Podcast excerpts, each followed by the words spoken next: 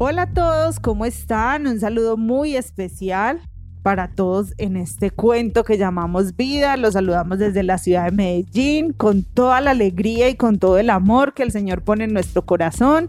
Un beso grande y un abrazo fraterno a todos los que nos escuchan a través de nuestro podcast, este cuento que llamamos vida. Les habla Liana Madrid, Erlaine Zapata y Sandra David. Y estamos una semana más en un episodio maravilloso con ustedes, un episodio de sanación interior, un episodio en el que vamos a ahondar mucho más y en el que ya vamos a ir cerrando también esta temporada que decidimos eh, llamar así, de sanación interior, de ir viajando hacia nuestro interior, de ir remando hacia nuestro interior, ¿cierto? Para ir dejando que el Señor también vaya sanando como nuestra vida. Entonces, qué rico pues que podamos compartir en este episodio de un tema bien especial y es el tema de, la sanación de la maternidad y de la paternidad, ¿cierto? Ese asunto que es a veces como tan delicadito y que a veces nos toca agarrar como con pincita, ¿cierto? Entonces le voy a dar paso pues a mi compañera Arlaine para que ella nos introduzca en este tema maravilloso que yo sé que les va a encantar. Antes quiero hacer un paréntesis y darle un saludito a una persona que vino desde Miami, Florida, eh, a saludarnos. Eh, pasó por aquí, por, por esta ciudad de Medellín y nos quiso dar un saludito, una bendición para ella muy especial, que el Señor pues siga obrando en su vida, en, en sus cosas, la siga bendiciendo. Ella está ti Córdoba y desde acá le mandamos un abrazo fuerte de parte de nosotras tres. Muy bien, a ella y a todos los que nos escuchan, a todos los que nos comparten. Muchísimas, muchísimas bendiciones. Que el Señor les conceda toda clase de bendiciones. Amén. Y bueno, sí, como les estaba diciendo Eli, eh, sí, vamos a hablar un poquito entonces de, de sanar esta relación con papá y con mamá, porque ellos finalmente son nuestra raíz, son nuestro origen, de ahí, de ahí provenimos, de ahí vienen muchas de las cosas, de las actitudes, de cómo somos por genética, de, de nuestros rasgos físicos, eh, pero también de nuestros rasgos emocionales, incluso la fe muchas veces o la gran mayoría de veces la aprendemos por papá y por mamá. Ellos son quienes nos la enseñan. No muchas veces, pero siempre se nos transmite, muchas veces se nos transmite por esa vía. Entonces, bueno, creo que lo que primero que tenemos que empezar a decir son dos cosas bien importantes. Primero, que papá y mamá, como todos nosotros, como nosotras tres y como ustedes que nos están escuchando, también son personas que tienen sus heridas. También son personas que tienen su pasado, que tienen su historia y que muy seguramente no, nunca han hecho un proceso de sentarse a mirar cómo ha sido su vida, por qué están pasando ciertas cosas en sus vidas. Es decir, nunca se han sentado tal vez a hacer un proceso de sanación. Y la segunda gran cosa es, como dice el Papa Francisco, que todos estamos rotos en el amor. Entonces hay que partir de ahí, que papá y mamá también están rotos en el amor. A mí hay algo que me llama mucho la atención hablando de este tema, y es porque en la Biblia siempre se ha mencionado, pues hay un texto que me llama la atención, cuando se maldice, digamos, a los, a los padres con que sus hijos eh, pagarán por esto, pagarán por, por sus pecados. Ajá no lo estoy diciendo muy claramente, pero más o menos todos ya como que hemos de alguna manera escuchado eso, porque también hay otros textos. Que hasta la cuarta generación. Que hasta la cuarta generación eh, vivirán como las consecuencias de su pecado. Y a mí me ha llamado mucho la atención esto porque sí que hay muchas actitudes de nuestros padres, de nuestros abuelos o situaciones que se van volviendo generacionales, porque como tú lo decías ahorita, es como nuestra raíz. Y muchos de nuestros episodios también han tomado esta idea de que hay cosas en nosotros que son inconscientes, que son conscientes, que sabemos muy bien por qué están ahí, cosas que son buenas o cosas que no son tan buenas, como ciertas actitudes. Por ejemplo, yo me río muy parecido a mi mamá o yo tengo el genio de mi papá, ciertas cosas que nos hacen obviamente dar cuenta de que ellos se hicieron una sola carne yo hago parte de esa, de esa unión, ¿cierto? O sea, me desprendo de toda una historia. Entonces, nos damos cuenta de que sí hay una, una situación que viene con nosotros, que va detrás. Y que lo bello de, digamos, la palabra de Dios, de encontrarnos en el camino con Jesucristo, es que Él redime esa historia, es que Él hace una nueva carne, tu identidad la reconstruye, o sea, toma todo eso que tú eres y saca una nueva criatura de ahí, desde el agua y del espíritu, desde su ser, desde su, su, presencia, desde todo lo que hace y renueva en nosotros y desde el conocimiento. Yo creo que eso es lo, lo, bonito que hace Jesucristo también en nuestras vidas, que nos permite a través de su Santo Espíritu ir identificando esas cosas para poder, como lo hemos dicho en, en estos episodios, lo que se asume es redimido. Entonces nos damos cuenta de que este tema es algo importante, porque sí hay circunstancias que vienen con nosotros, porque partimos de dos seres que se unieron y que venían de realidades, como tú bien lo decías ahí, tienen sus heridas, tienen sus historias, tienen sus creencias, sus formas de pensar, que de una u otra manera han formado en nosotros, nos han llevado a pensar de esa manera, a sentir de esa manera. Entonces, si nosotros vemos que esa situación nos está haciendo daño, debemos cambiarla, debemos asumirla. Así es, hay cosas a uno que le toca escuchar mm, tantas personas, y creo que Eli va a corroborar lo que voy a decir, y es que el momento de la concepción es un momento muy importante, ¿sí? el momento en que papá y mamá se unen y, se nos da la vida. Y ese momento a veces eh, llega a ser un momento no el más amoroso del planeta, ¿cierto? Muchas personas eh, han sido concebidas en, en una violación, incluso dentro del matrimonio, muchas mujeres le dicen a uno, es que yo me siento violada por mi esposo, ¿cierto?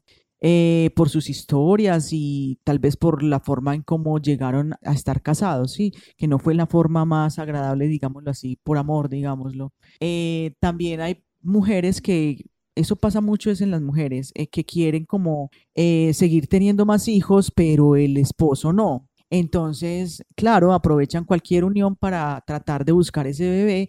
Entonces, no es la mejor forma tampoco de, de uno ser engendrado, una persona queriendo y la otra no. Entonces hay que, poner, hay que poner atención a ese punto de nuestras vidas específicamente porque es importante conocer qué fue lo que pasó en ese momento. Porque como hemos dicho y lo, lo, decíamos al inicio, todos estamos dañados en el amor, pero a veces uno quiere imponer como sus cosas sea el uno o sea la otra persona, y no es el momento más amoroso del planeta para haber engendrado a una persona. Entonces, por eso, desde ahí tenemos que empezar ya a sanar el amor. ¿sí? Entonces hay que poner como cuidado con eso a la hora de, de orar, esa, esa parte puntual. Es bien interesante eso que estás diciendo, Erlaine, porque porque nosotros creemos, pues, a ver, desde, desde la psicología, digamos que no hay manera de probar que algo antes del nacimiento eh, pueda afectar o no. Sí, hay algunas corrientes que dicen que sí, otras que dicen que no, ¿cierto? Nosotros desde la espiritualidad comprendemos que desde el momento en que se nos da la vida, nosotros empezamos pues como a,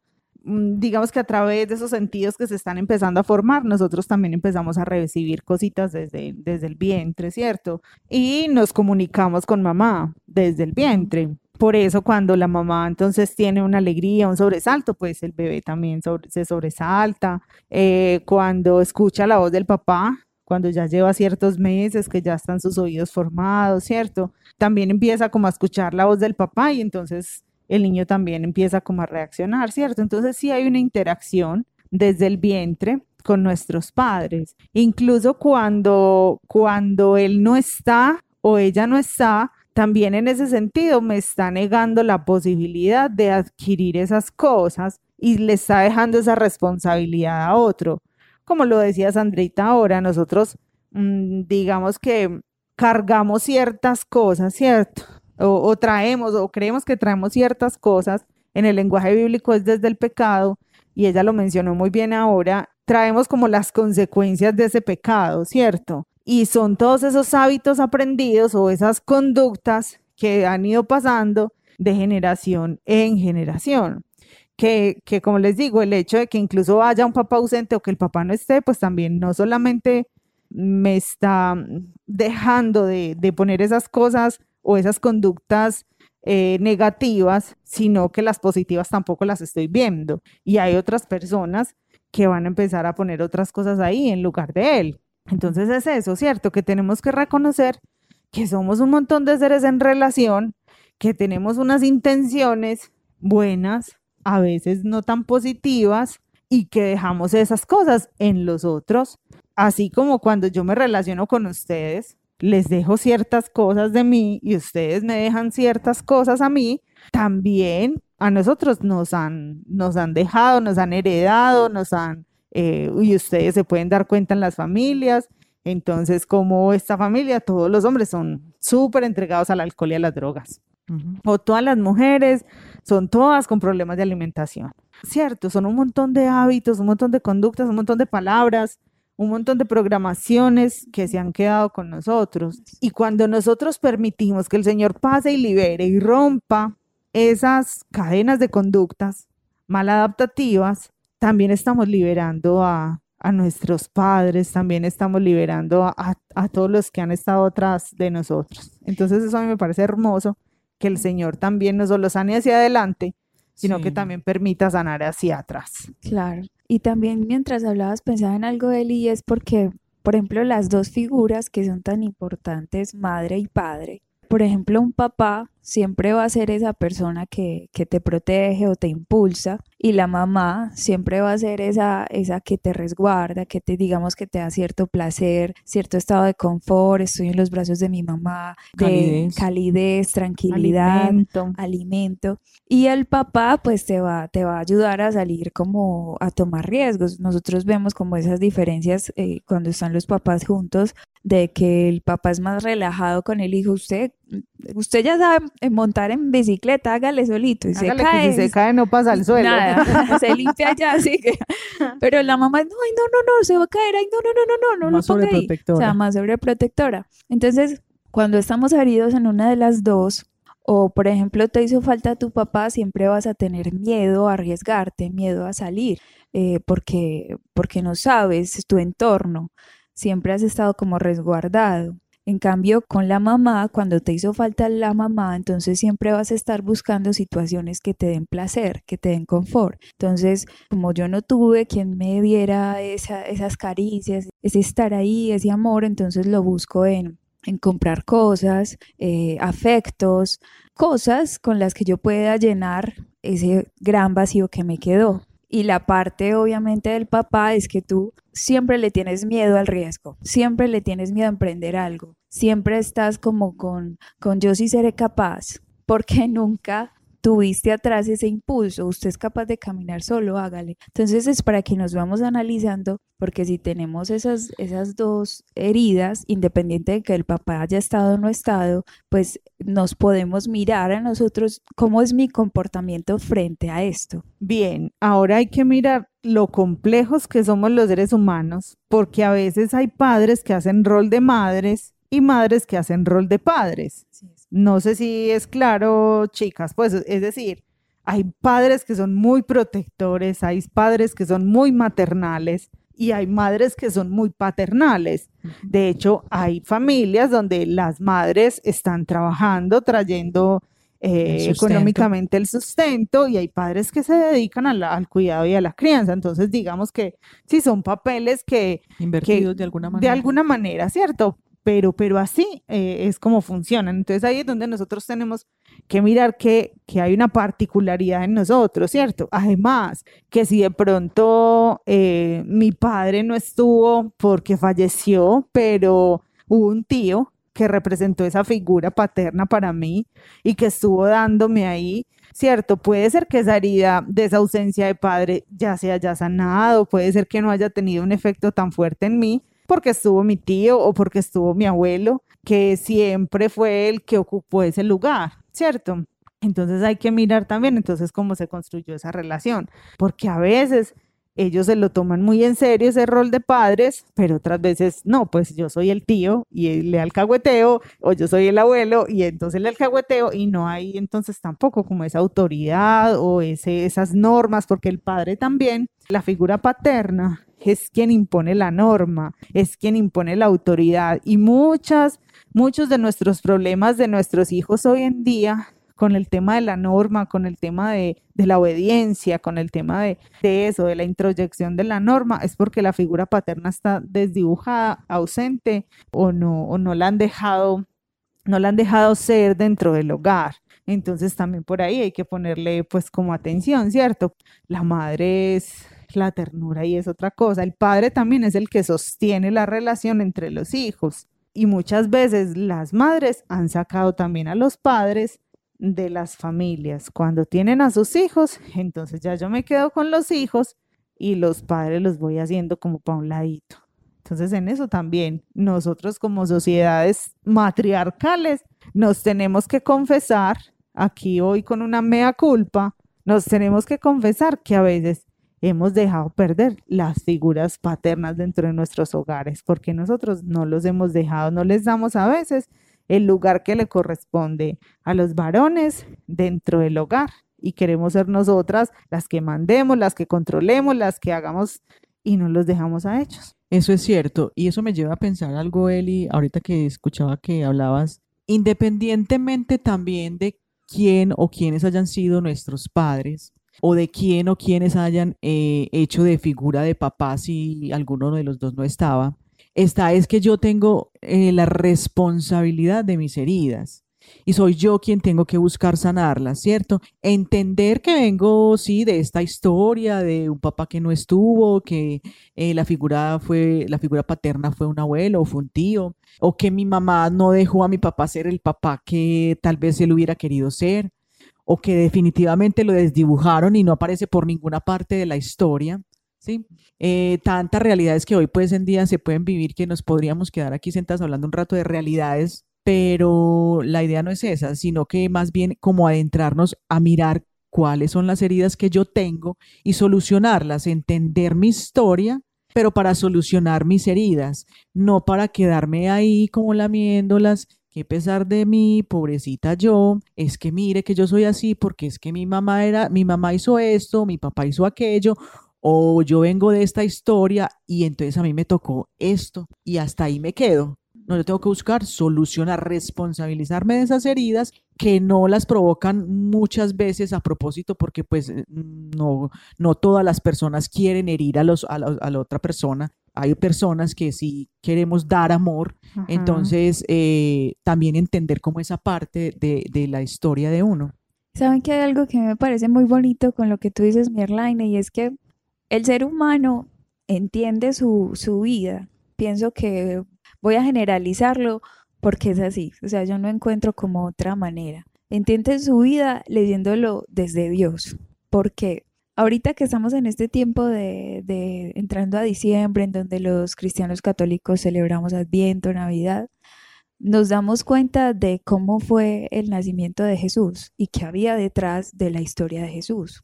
Y mm. su historia familiar y su genealogía. Imagínate a Jesús diciendo, ay, no, es que hay que pesar de mí porque yo nací en un pesebre, yo no pude nacer en la cama de una clínica. no, y porque, y porque miren que no era que el único descendiente de, de de Jesús era el rey David. No, había detrás y detrás unas bellezas literales, eh, mujeres prostitutas, un montón de realidades que uno diría, hijo de madre, o sea, como, sí, Jesús tenía también su genealogía, también un montón de historias, es que todos, todos detrás tenemos un montón de historia y pero eso acaso condicionó al Hijo de Dios a hacer lo que tenía que hacer, a cumplir la voluntad de su Padre ah, no, yo no puedo porque además de que nací en un pesebre, además de que mi papá, además de que mi mamá eh, los persiguen tanto. Y además de eh, que me quedé sin padre. y además de, tantas cosas. O sea, como que... Ustedes se imaginan a Jesucristo diciéndole a Dios, ay no, Dios, no, cambiame el material de la cruz porque es que mi papá era eh, carpintero. Entonces toda la vida madera, pues. Se me va a perseguir, pues. Qué karma, ¿no?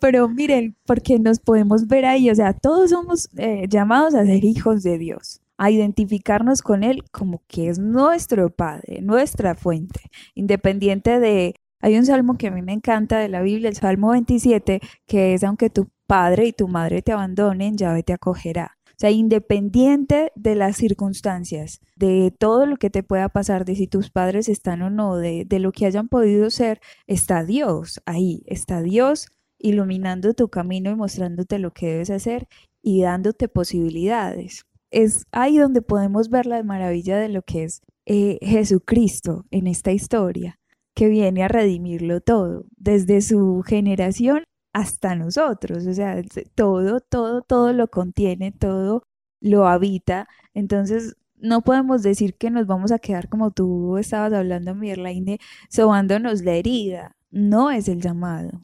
No. no es que no nos podemos quedar ahí, porque todos estamos llamados a vivir en abundancia, en libertad y dándonos cuenta de que no somos eh, abandonados, que no estamos huérfanos. sino de que hay un Padre respondiendo por nosotros. Amén. Y, y la, la, lo primero para empezar a sanar o lo primero para sanar esa relación con los padres es empezar también a, a dejarnos transformar nuestra mente, nuestra manera de pensar y dejar que sean los pensamientos de Jesús los que vengan a, habitar nuestra mente. Y, Jesús al respecto de eso, em, a mí me ayudó muchísimo, mucho, estudiar el Evangelio cuando habla de, de Bartimeo, cuando habla del ciego.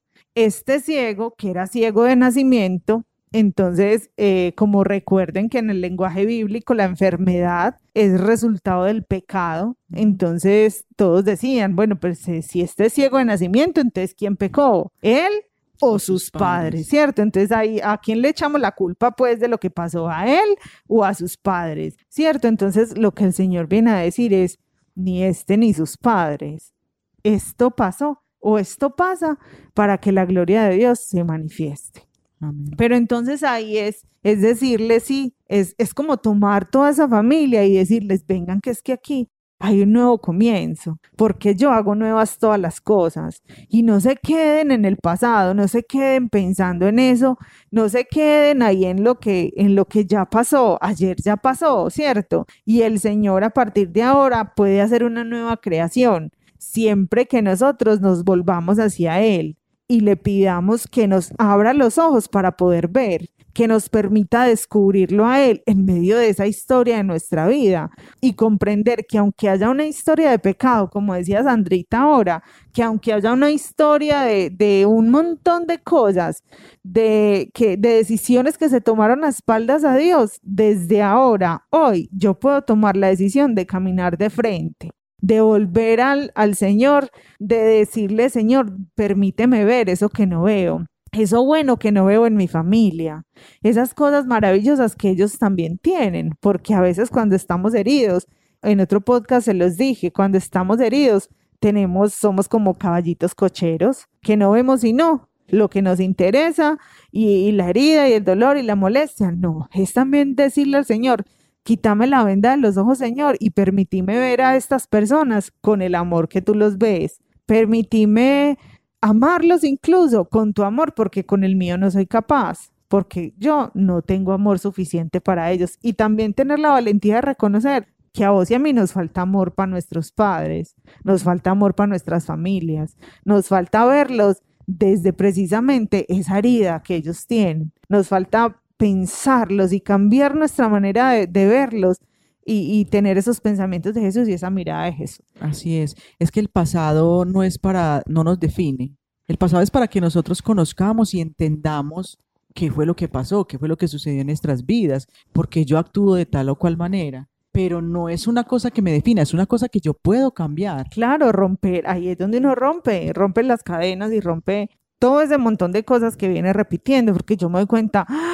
Claro, es que esto está pasando en mi familia desde hace tan, tan, tan, no, yo no puedo seguir haciendo lo mismo, pues, a ver, entonces, ¿qué ayuda voy a buscar? ¿Qué voy a hacer? Yo no puedo seguir siendo el mismo alcohólico que todas estas personas, yo no puedo, no, es hora de tener una vida nueva. Claro, ese, el pasado le ayuda a mucho a entender por qué uno es como es, porque a veces actúa como actúa pero para que yo también entonces solucione, no para que diga, ah, sí, con razón, entonces así me quedé. Ah, sí. O ah. echándole la culpa a ellos, diciéndole, ah, ah, no, usted ya no venga a decirme que, que, que por qué no comparto con usted si usted me enseñó a hacer así. Porque así me he encontrado yo en procesos de acompañamiento espiritual o de psicología que me van diciendo, es que, ay, no, ella viene a decirme cualquier cosa y yo ahí mismo le digo, ay, no, usted misma me enseñó a hacer así, entonces no se queje una dureza con los padres y, hay un mandamiento. Y es el único mandamiento que tiene bendición.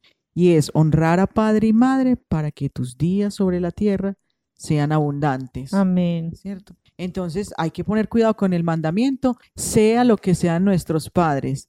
como digo yo en los acompañamientos de la gente, así su padre haya sido el peor hombre, el peor asesino del planeta, y su madre haya sido la mujer más horrible, la prostituta más grande, su misión es honrarlo porque así nos mandó el Señor. Mirarlo, como decía Eli, desde el amor.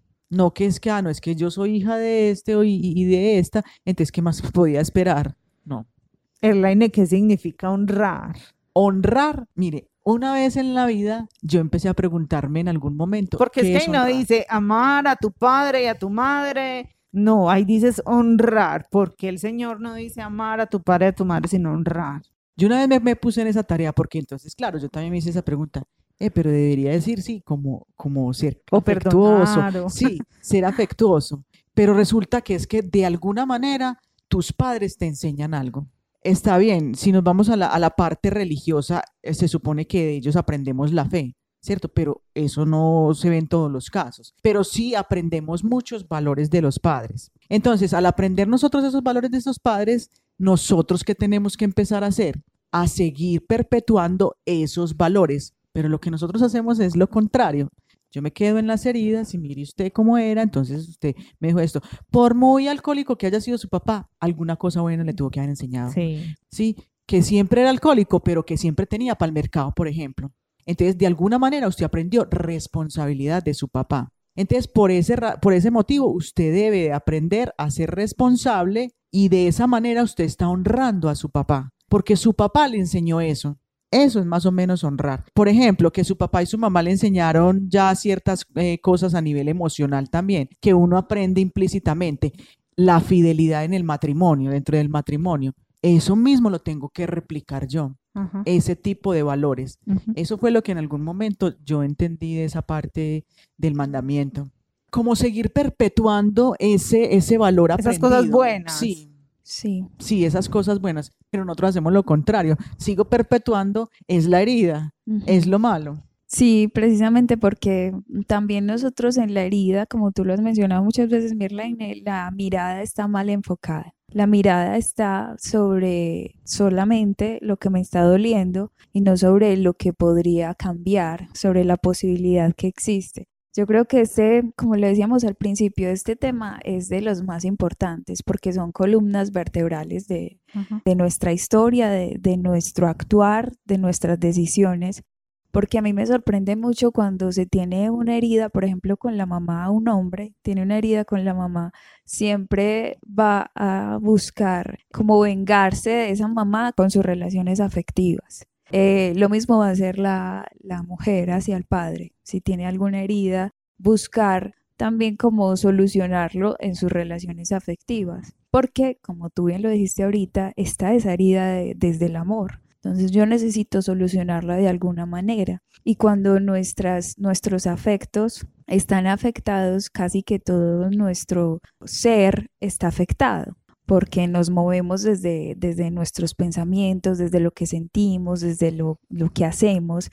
Entonces, si estamos, digamos, enfermos adentro, de esa manera respondemos a nuestro mundo. Independiente de que tú seas un gran em, empresario, si tienes una herida en tus afectos, eso también va a salpicar en tu historia, en tu, en tu hacer cotidiano. Entonces, Puedes llegar muy lejos, pero siempre te vas a sentir vacío. También en, otro caso, alguna mujer que, que siempre se esté preguntando, siempre me equivoco en mis relaciones, porque a mí siempre me toca el que me deja, porque a mí siempre el que me trata mal, porque es que yo veo los rasgos de mi papá en esta persona. Entonces nos vamos dando cuenta de que es una cadena que si no permitimos que Dios venga, como lo bien lo decía él ahorita, cortar eso de raíz, y a permitirnos por su gracia nacer de nuevo, nacer de nuevo en un nuevo pensar. Cuando transformamos nuestra manera de pensar, nuestra manera de vivir cambia. Entonces es como la invitación a que no lo tomemos como de, de charlita, porque esto lo vamos tomando como, así mi papá era tal cosa, mi mamá era tal cosa, y no nos vamos dando cuenta de las consecuencias, de que tú más adelante vas a ser ese papá y tú más adelante vas a ser esa mamá. Entonces, Ahí es donde de generación en generación tras generación se está viviendo una misma historia, porque nadie ha tomado los pantalones de su historia y decir hasta aquí. Yo no voy a continuar con esto, yo no voy a continuar con una cadena de malas decisiones, porque en sí el pecado es eso, no acertar en la vida, no lograr vivir en abundancia, recibir todas esas bendiciones de Dios para nosotros. Y hay unas eh, preguntas que a mí me llamaron mucho la atención en el libro de Erlaine, que habla pues precisamente sobre esta relación de los padres y que ella diga como referencia a, a mirarse y a preguntarse quién eres para tu papá, pues me pareció como importante hacer esas, como ese estudio en nuestro interior. ¿Cómo te ve tu padre? ¿Quién eres para los hombres? Pues porque igual si tenemos como esa herida frente a, frente a la parte masculina, pues eso es lo que nos está condicionando en ciertas actitudes. Igual para los, para los que tengan la herida de, Con la mamá. con la mamá. Es que uno a veces se queda precisamente en la herida y a veces uno ni siquiera sabe el concepto que tiene el papá o la mamá de uno, ¿cierto? Porque uno nunca se los ha preguntado tampoco, ¿cierto? Y uno simplemente se queda como, ah, es que mi papá me abandonó o que mi papá fue muy duro conmigo. Pero cuando yo me he sentado a hablar con mi papá, a que mi papá le diga eh, o te diga, estoy orgullosa de ti o siempre me he sentido orgullosa, pero nunca te lo había dicho. O siempre te he admirado, pero nunca te lo había dicho. Uno nunca se sienta a tener esas conversaciones, uno más bien se sienta cuando se sienta a reprochar al papá.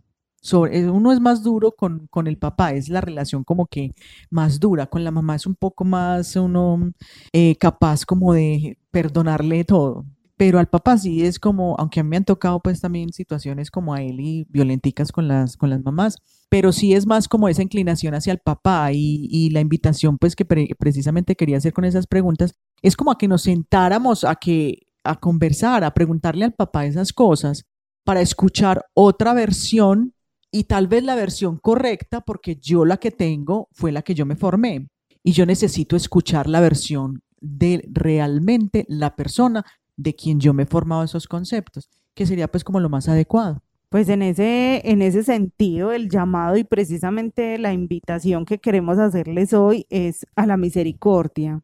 Es que nos dejemos impregnar la vida de la misericordia del Señor, que, que conozcamos su amor, que sepamos que Él es nuestro Padre, Él es nuestra Madre, que, que quienes somos católicos sabemos que, que tenemos una Madre además maravillosa, que es nuestra Madre María, que nosotros no estamos huérfanos y que si, si nosotros hemos salido de Dios, lo primero que necesitamos es conocer a Dios para saber cuáles son esas cualidades de Dios que nosotros también tenemos que seguir replicando. Que nosotros estamos llamados a hacer esos cierres, a hacer esos cortes de todas esas heridas para también liberar a nuestros padres y a nuestros familiares que están antes, que, que vinieron antes de nosotros y que el Señor siempre hace nuevas todas las cosas, que siempre hay una oportunidad, una posibilidad y que Él está esperándonos para trascender eso, sí, para vivir todas esas cosas que han pasado y para decirnos es para que la gloria de Dios se manifieste en tu vida. Entonces, nos alegró muchísimo, muchísimo compartir eh, este episodio, llegar al final de esta temporada. Esperamos que sea de gran bendición para ustedes y para todos aquellos con los que ustedes quieran compartir este podcast. Me ha encantado muchísimo eh, estar con ustedes en este episodio. Les habló Eliana Madrid. Erlaine Zapata. Y Sandra David, recuerden que los queremos mucho. Dios los bendiga. Chao. Chao.